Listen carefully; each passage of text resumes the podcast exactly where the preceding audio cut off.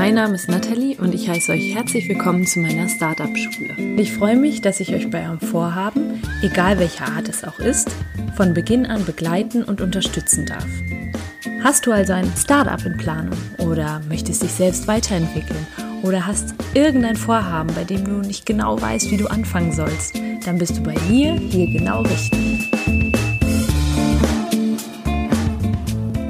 Hey, hey und herzlich willkommen zu einer neuen Startup Schule Podcast Folge.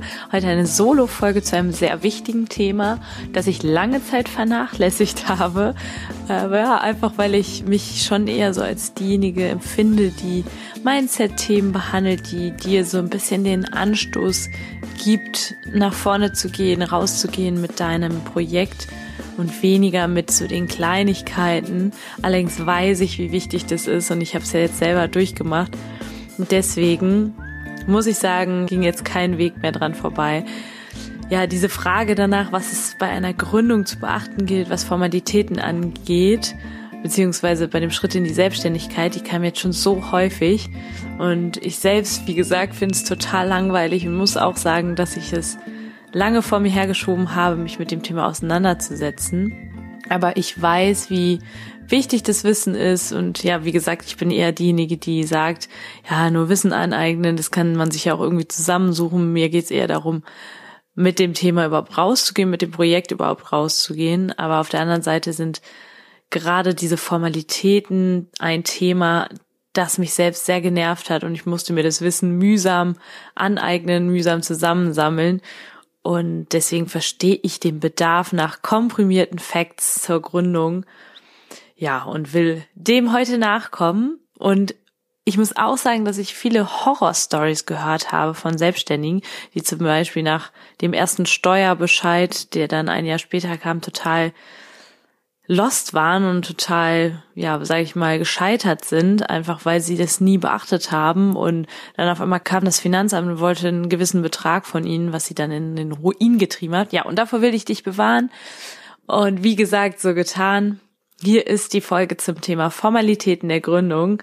Das Thema ist natürlich sehr breit gefächert und ich konzentriere mich heute auf die Basics. Es wird aber sicherlich auch noch eine Folge geben, die sich dann speziell ein Thema herausgreift.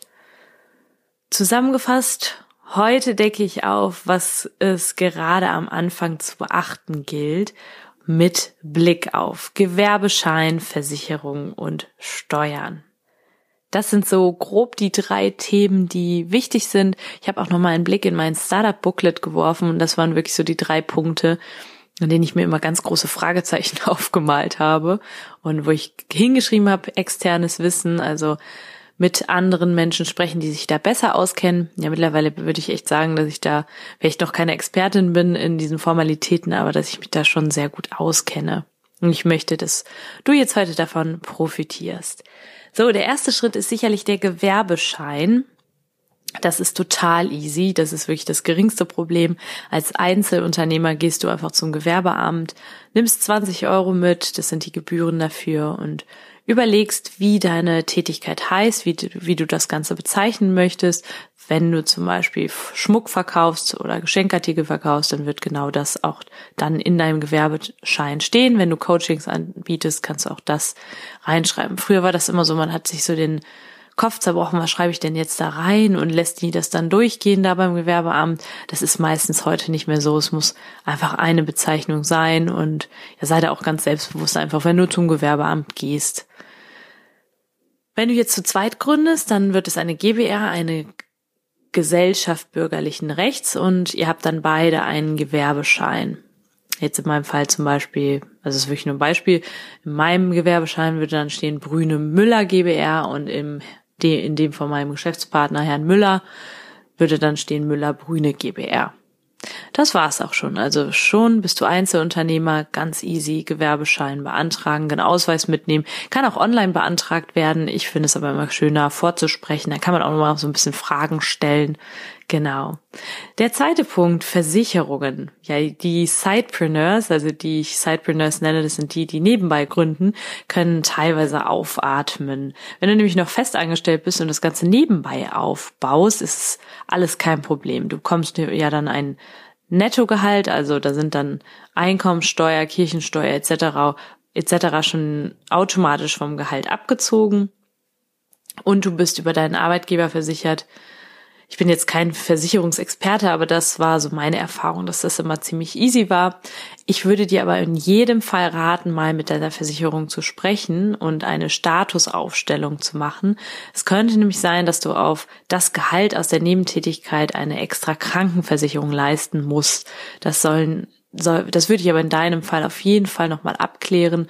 Das ist ein Anruf bei der Krankenversicherung und die können dir dann sagen, ob da noch was auf dich zukommt. Ich denke, das ist sicherlich auch von der Höhe deines Einkommens, was du aus der Nebentätigkeit beziehst, abhängig. In jedem Fall zahlst du ganz normal in meinem Fall war das auch so. Zusätzliche Versicherungen wie Haftpflicht, Unfallversicherung, Hausrat, gegebenenfalls eine Rechtsschutz. Da würde ich mir auch Gedanken zu machen. Rechtsschutz, das ist natürlich so, wenn jetzt irgendwie ein Rechtsstreit ist, dass du sofort das Recht hast auf einen Anwalt, auf anwältlichen Beistand oder eben auch, dass du dich da zum Beispiel mal telefonisch, meistens haben dann die Rechtsschutzversicherungen irgendwie einen telefonischen Service, das war echt super und das kommt eben auch in der Selbstständigkeit wahrscheinlich häufiger mal vor als ja, wenn du jetzt in der abhängigen Beschäftigung bist, deswegen deine Rechtsschutz, habe ich mir damals zugelegt. Da aber auch gucken, ist da alles mit abgedeckt? Sind da überhaupt solche Themen mit abgedeckt? Muss das eine, eine betriebliche Rechtsschutz sein oder eben ist das eine, wo zum Beispiel nur Mieterschutz mit included ist oder nur Themen, die jetzt genau den die die Familie angeht oder so. Also da schon gucken, dass auch abgedeckt ist, wenn jetzt zum Beispiel ein Rechtsstreit ist mit einem Kunden oder so. Genau. Zahnzusatz hatte ich noch, eine private Zusatzversicherung, weil ich ja Befürworterin bin von auch alternativen Heilmethoden. Die war dann dadurch abgedeckt, also sowas wie Homöopathie, Homöopathie war dadurch abgedeckt und genau. Das ist aber in jedem Fall sehr individuell und das ist auch bei abhängigen Beschäftigten der Fall. Ich hatte dann noch so eine Fondsversicherung, weil ich eine vermögenswirksame Leistung heißt das bezogen habe. Das heißt, mein Arbeitgeber hat etwas in diesen, in diese Fondsversicherung eingezahlt und ich einen Teil aufgestockt. Genau. Die meisten Abgaben waren hier für diese zusätzlichen Versicherungen jährlich oder halbjährlich. Und das war im Prinzip ganz easy. Also als Sidepreneur ist das alles ein bisschen einfacher und deswegen rate ich auch immer Sidepreneur erstmal zu sein und so anzufangen, ich nebenbei etwas aufzubauen, weil dir dann ganz, ganz vieles noch erspart bleibt. Wenn du zum Beispiel noch keinen Riesengewinn hast, also dir erstmal etwas aufbaust nebenbei, zum Beispiel auch ohne zahlende, zahlende Kunden zu haben, zum Beispiel jetzt dein Coaching-Business, dass du erstmal Konzepte entwickelst, vielleicht auch for free erstmal schaust, Testkunden nimmst und da ist einfach viel, viel entspannter und du musst aus deinem ersten Gehalt des Nebenbusiness nicht auch eine Versicherung etc. zahlen. Also in der vollen Selbstständigkeit ist es natürlich anders.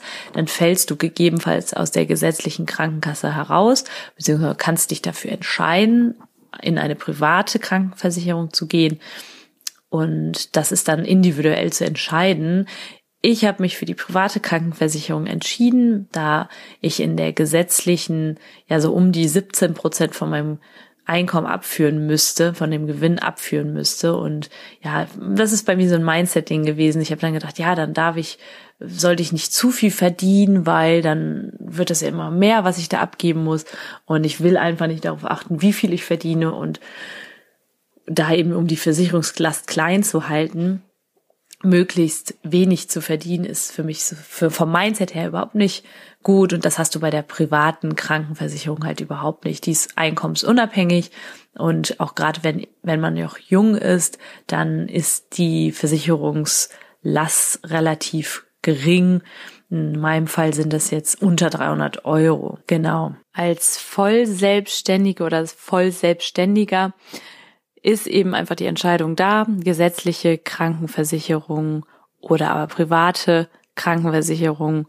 Und hier gibt es Vor- und Nachteile und da kann ich auch gerne noch mal eine Podcast-Folge zu machen. Das würde schon allein wieder eine Podcast-Folge füllen, aber jetzt erstmal grob zusammengefasst. Es gibt die beiden Möglichkeiten und da kann man sich dann definitiv noch ein bisschen genauer mit beschäftigen. Neben deinem Job gilt, also wenn du jetzt Sidepreneur bist, gilt auf jeden Fall, du musst mit deinem Arbeitgeber sprechen. Bei mir war es so, dass die Nebentätigkeit maximal acht Stunden pro Woche betragen durfte und ich musste mir das genehmigen lassen. Hier sind drei Punkte wichtig. Es darf keine Konkurrenz sein zu deinem Arbeitgeber. Die geschuldete Arbeitsleistung muss natürlich voll eingebracht werden. Das bedeutet eben auch, dass du zum Beispiel aufgrund deiner Nebentätigkeit jetzt nicht müde sein darfst, erschöpft sein darfst. Also deine Arbeit darf einfach nicht darunter leiden. Und Mittel von, vom Arbeitgeber dürfen auch nicht eingesetzt werden. Also Arbeitsmaterialien und so, die du da auf der Arbeit hast, die sollten definitiv nicht für deine Nebentätigkeit eingesetzt werden. Aber das sollte relativ klar sein. In jedem Fall rate ich, jetzt auch gerade mit Blick auf Versicherungen, weil auch hier eben sein kann, dass du da auch als Zeitpreneur nebenbei noch was draufzahlen musst. In jedem Fall gilt alles, wirklich alles zu dokumentieren alle mit dem Business verbundenen Ausgaben aufschreiben, alle Belege aufbewahren, am besten auch digital. Außerdem alle Einnahmen, das heißt die Rechnung, die du schreibst, auch die allererste Rechnung ist super wichtig, alles geordnet ablegen. Mach dir da eine Ordnerstruktur. Auch hierzu kann ich nochmal eine Folge machen. Ich habe eine richtige Ordnerstruktur angelegt. Ja, und da sind wir auch schon bei Punkt drei Steuern. Du musst als Selbstständiger und ja auch als Sidepreneur schon auf Steuern achten. Das ist hier in Deutschland einfach unglaublich wichtig. Das Finanzamt ist da unglaublich genau und es gibt teilweise Freibeträge, aber grundsätzlich bist du auch schon mit einem Nebengewerbe steuerpflichtig. Hier haben wir als allererstes mal die Einkommenssteuer. Mein Steuerberater sagt so, wir sollten 30 bis 35 Prozent des Einkommens weglegen. Das heißt, es kommt aufs Konto und direkt 30 bis 30 bis 40 Prozent weglegen. Wir haben nämlich als, als Selbstständige natürlich auch so ein bisschen die Eigenverantwortung. Und müssen, also wir haben niemanden, der uns da einen Teil einfach so wegnimmt vom Einkommen, wie jetzt das im Angestelltenverhältnis der Fall ist, dass da einfach schon vom Brutto nur noch ein gewisser Betrag netto auf deinem Konto landet, sondern wir kriegen voll, volles Einkommen. Und dafür müssen wir einfach für die Einkommensteuer etwas weglegen, die ja erst im nächsten Jahr fällig wird mit dem, mit der nächsten Einkommensteuererklärung und dem Steuerbescheid. Ich habe das so geregelt, ich habe einfach mehrere Konten, ich habe sowieso mehrere Konten, ein sechs Kontensystem und hier habe ich eben eins, wo das ganze Gehalt draufkommt und ein Konto, auf das wirklich nur 30 bis 40 Prozent draufkommen, je nachdem. Und der Vorteil ist eben, dass ich dann in einem Jahr gegebenenfalls nicht alles brauche, denn die Einkommensteuer wird auf den Gewinn berechnet und der kann durch Ausgaben, die mit deinem Business zu tun haben, geschmälert werden. Das heißt, hinterher guckt das Finanzamt, deswegen auch alle Belege aufbewahren, guckt das Finanzamt, wie viel hast du eingenommen, wie viel hast du ausgegeben und auf das, was übrig bleibt, wird diese Einkommensteuer eingezogen und wenn du jetzt eben jedes Mal 30 bis 40, 30 bis 35 Prozent zurückgelegt hast von deinem Einkommen, dann kann das natürlich also auf den Umsatz sozusagen, dann kann es natürlich sein, dass der Gewinn gar nicht so hoch war wie der Umsatz letztlich, weil du Ausgaben hattest, das ist ja sogar sehr wahrscheinlich, und dann brauchst du vielleicht nicht alles von dem Geld, aber in jedem Fall hast du es safe zur Seite gelegt. Es gibt Leute, die haben das vergessen oder wussten das nicht. Sowas lerne ich ja auch einfach in der Schule nicht. Das ist halt so krass, finde ich. Also das, das ist was, was ich in der Schule nicht lerne und ja, viele sind da schon wirklich doll auf die Nase gefallen. So, als zweites gibt es die Umsatzsteuer und die der Gegenpol ist sozusagen die, die Vorsteuer. Und die Umsatzsteuer, die kann fällig werden, muss aber nicht. Wenn du dich dazu entscheidest, Kleinunternehmer zu sein und die Kleinunternehmerregelung anzuwenden, dann musst du keine Umsatzsteuer abführen. Ansonsten, wenn du jetzt sagst, hm, genau das ist nämlich das Wichtige, wenn du nämlich jetzt sagst, ich möchte aber Umsatzsteuer abführen, dann kann es sein, dass das ist ein bisschen mehr Aufwand, aber dann darfst du, dann bist du Vorsteuerabzugsberechtigt. Und Vorsteuer, das ist die Steuer, die sozusagen die du bezahlt hast für betriebliche, im Rahmen betrieblicher Ausgaben. Das heißt, wenn du dir jetzt ein Handy oder einen Laptop gekauft hast, den du für dein Business benutzt, dann hast du deine Umsatzsteuer gezahlt und die kannst du dir zurückholen. Das darfst du aber nur, wenn du nicht Kleinunternehmer bist. Das heißt, wenn du umsatzsteuerpflichtig bist. Umsatzsteuerpflichtig heißt dann, wenn du eine Rechnung stellst, sagen wir mal 1000 Euro für einen Kunden, dann musst du 1190 berechnen von und kriegst 1190 von deinem Kunden, du musst 190 Euro 19 Prozent Mehrwertsteuer draufschlagen und die abführen ans Finanzamt. Das kann man dann hinterher alles mit Elster machen, Elster Online, super easy mittlerweile, dass du das da alles einträgst und dann kann das sogar hinterher miteinander verrechnet werden. So und so viele Ausgaben hattest du mit so und so viel Vorsteuer und so, so viel Einnahmen mit so und so viel Umsatzsteuer und dann verrechnen die das. Ja, bei mir in meinem Fall war das so, dass ich die Kleinunternehmerregelung, obwohl ich noch Kleinunternehmer äh, sein könnte, dass ich die fallen gelassen habe, allein schon, weil ich mir ein Handy gekauft habe, ich gegebenenfalls noch einen Laptop anschaffen werde, einen Drucker. Und die Vorsteuer davon war schon, die ich davon wiederbekommen habe, das war schon enorm. Ich weiß gar nicht, ich habe irgendwie über 800 Euro fürs Handy gezahlt und da waren schon über 100 Euro, die ich mir zurückholen konnte. Und wenn du kein Kleinunternehmer mehr bist und umsatzsteuerpflichtig, dann musst du das mit Elster Online oder je nachdem, wie du das machen möchtest, immer bis zum zehnten eines Monats anmelden. Also, dass du so und so viel Umsatzsteuer abführen musst und dass du so und so viel Vorsteuer zurückbekommst ja, bis zum zehnten eines Monats. So, was sind jetzt die Voraussetzungen, wenn du jetzt sagst, nee, das ist mir alles zu kompliziert, ich möchte doch noch Kleinunternehmer bleiben und ich habe eh nicht so viele betriebliche Ausgaben, ich hole mir kein Handy, ich hole mir kein Laptop und ich hole mir auch sonst keine, habe sonst nicht große Ausgaben, möchte mir den Aufwand eher ersparen, dann ist das möglich, wenn du im Jahr deiner Gründung, also als du dir den Gewerbeschein gemacht hast, die 17.500 Euro nicht überschritten hast. Und wenn du ganz selbstständig wirst, ja, macht es vielleicht eher Sinn, die kleine Unternehmerregelung zu droppen. Ich muss ganz ehrlich oder fallen zu lassen. Ich muss ganz ehrlich sagen, dass das schon Sinn macht, zum, vor allem auch, wenn du mit Unternehmerkunden zusammenarbeitest, die sich ja selber dann die als Unternehmer die, die Vorsteuer oder die Umsatzsteuer, die du auf deine Rechnung draufgeschlagen hast, dürfen die sich ja auch wiederholen. Das heißt, es ist jetzt auch, wenn du jemandem ein Angebot machst und sagst, ich nehme 1000 Euro, dann ist das für einen Unternehmer schon klar, dass das, dass dann auf der Rechnung 1190 stehen wird, die er bezahlen muss, wovon er sich aber vom Finanzamt die, 1000, die 190 Euro zurückholen kann. Ja, das klingt jetzt erstmal ziemlich komplex, ist es aber überhaupt nicht. Ja, kleine Unternehmerregelung, 17.500 Euro Gewinn im Jahr darf nicht überschritten werden im Jahr der Gründung und im zweiten Jahr dürfen die 50.000 Euro nicht überschritten werden. Und dann gibt's die dritte Steuer, das ist die sogenannte Gewerbesteuer und hier gibt es einen Freibetrag für Einzelunternehmen und für die GBR, die Ge Gesellschaft bürgerlichen Rechts. Bei einem Gewinn von 24.500 Euro im Jahr fällt diese an. Also ab einem Gewinn von 24.500 Euro im Jahr fällt diese an.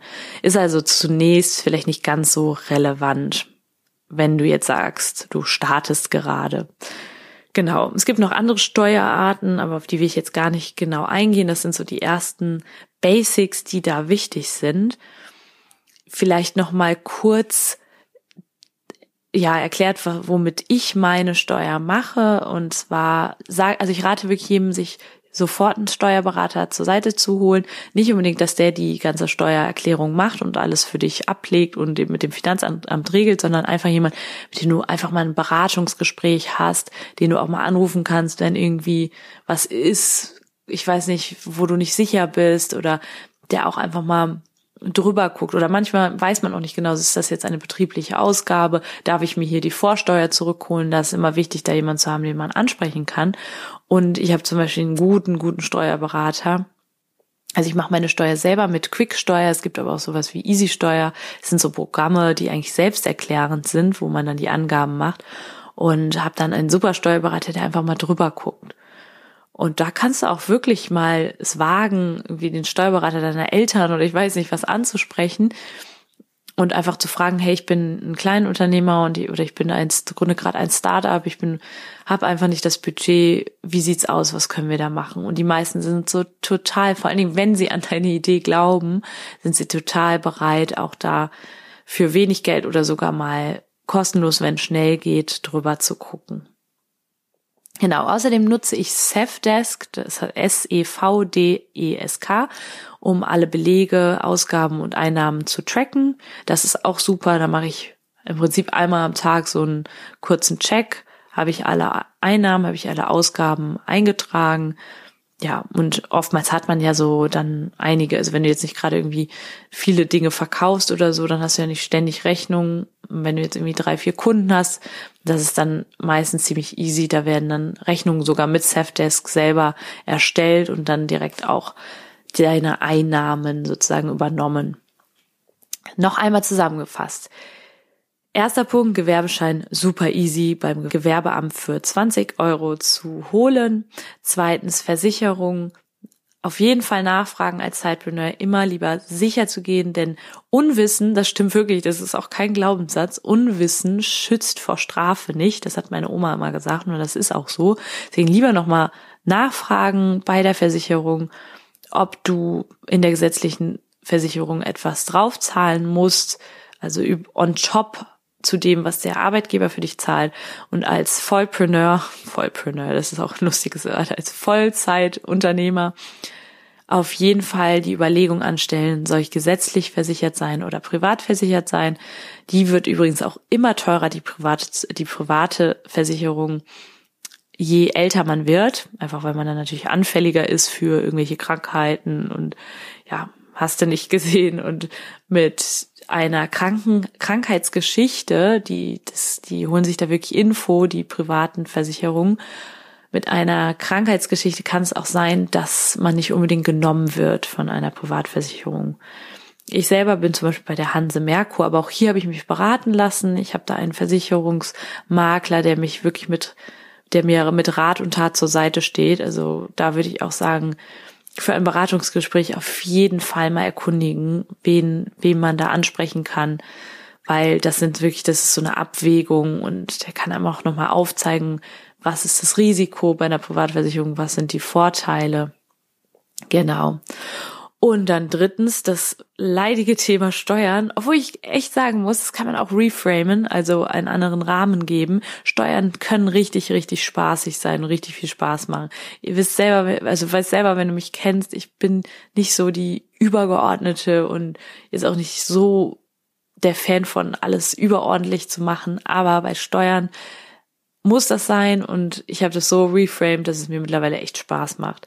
Also Einkommenssteuer zur Seite legen, 30 bis 35 Prozent auf ein anderes Konto idealerweise.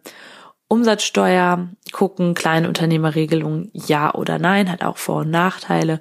Und letztlich so ein übergeordneter Tipp, Ordnung halten.